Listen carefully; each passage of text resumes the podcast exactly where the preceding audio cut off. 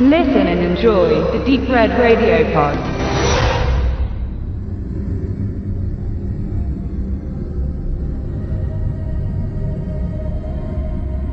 Dass der Zweite Weltkrieg in Horrorstreifen nur zu gerne als das eigentliche furchteinflößende Element des Films genommen wird, liegt auf der Hand. Der reale Schrecken des Krieges wird nicht selten dafür genutzt, dem fiktiven Schrecken im Film die besondere Art der Furcht zu erteilen. Egal, ob es blutige Nazi-Zombies im Blood Snow sind oder normale Soldaten ohne Skrupel wie hier. Für Horrorunterhaltung der, zumindest teilweise fragwürdigen Sorte reicht es immer wieder aus. Mit Haus Willkommen in der Hölle erwartet uns nun ein neuer Vertreter dieser Gattung aus Norwegen. Und damit nicht genug, auch ein Haunted House und ein Exorzismus soll die Angst des Zuschauers in die Höhe treiben. Nur leider bewirkt der Film genau das Gegenteil. Er schläfert ein.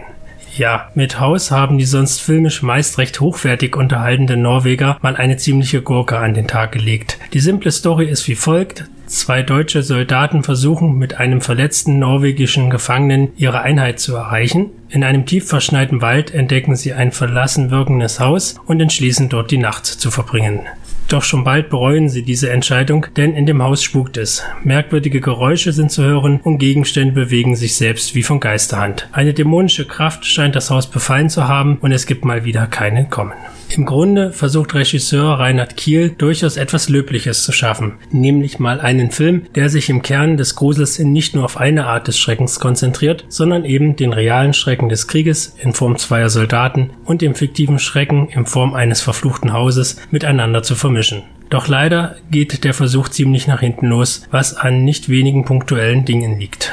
Zum einen braucht er viel zu lang, um seine Figuren in das Grauen zu schicken. Von den gut 90 Minuten Laufzeit passiert gut 60 Minuten lang erst einmal rein gar nichts, außer vielleicht das ein oder andere merkwürdige Geräusch, das wir aber schon in so vielen Filmen vorher zu Gesicht bzw. zu Gehör bekommen haben. Danach mag der Horror dann zwar losgehen, doch er bleibt bis zum Schluss nur ein krudes Gebräu, von dem man nicht so recht weiß, was man sich daraus mitnehmen soll. Die beiden deutschen Soldaten sind zum Beispiel ein Hauch von nichts, wenn es um ihre Figurenzeichnung geht. Weder kann man mit ihnen irgendwie sympathisieren, was jedoch aufgrund ihrer Charakteristik äußerst fragwürdig wäre, noch wünscht man ihnen das Verderben, da sie einem einfach nur egal sind.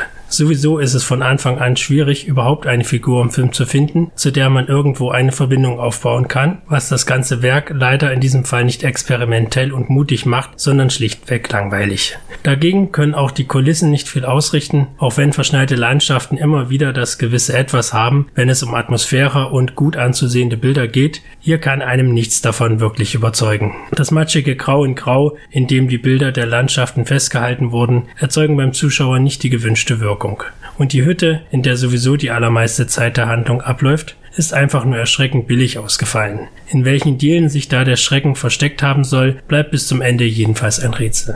Und warum man zum Schluss dann auch noch einen auf Exorzist machen muss, erschließt sich erst recht nicht. Vor allem dieser Part ist so überflüssig wie ein Kropf, da er leider in keinster Weise mit dem vorangegangenen harmonisieren will. Irgendwie haben wir es fast mit einem anderen Film zu tun, wenn der Exorzismus beginnt, so dass man letztlich mit ein paar Fragezeichen über dem Kopf zurückbleibt. Einzig und allein die Tatsache, dass der Film nahezu komplett in Deutsch gedreht wurde, kann das Ganze noch etwas retten. Obwohl es sich, wie gesagt, um eine komplett norwegische Produktion handelt, hat man es den beiden Hauptfiguren doch gelassen, sich in ihrer Heimatsprache zu unterhalten und mit Mats Reinhardt auch einen deutschsprachigen Darsteller verpflichtet, der seine Sache auch soweit ganz gut macht. Aber auch sein Partner Frederik von Luttichau kann unsere Sprache soweit ganz gut, weshalb seine wenigen Patzer da kaum ins Gewicht fallen. Somit kann zumindest auf dieser Ebene nicht viel kritisiert werden. Dennoch bleibt House im Endeffekt weit hinter seinen Möglichkeiten zurück, da der Mix aus Kriegshorror, Haunted House und Exorzismus einfach nicht funktionieren möchte. Zu krude sind die Ansätze, zu lasch der Aufbau und zu ungekonnt die Kameraarbeit sowie die Gestaltung des Settings, als dass ich wirklich Schauerstimmung einstellen will.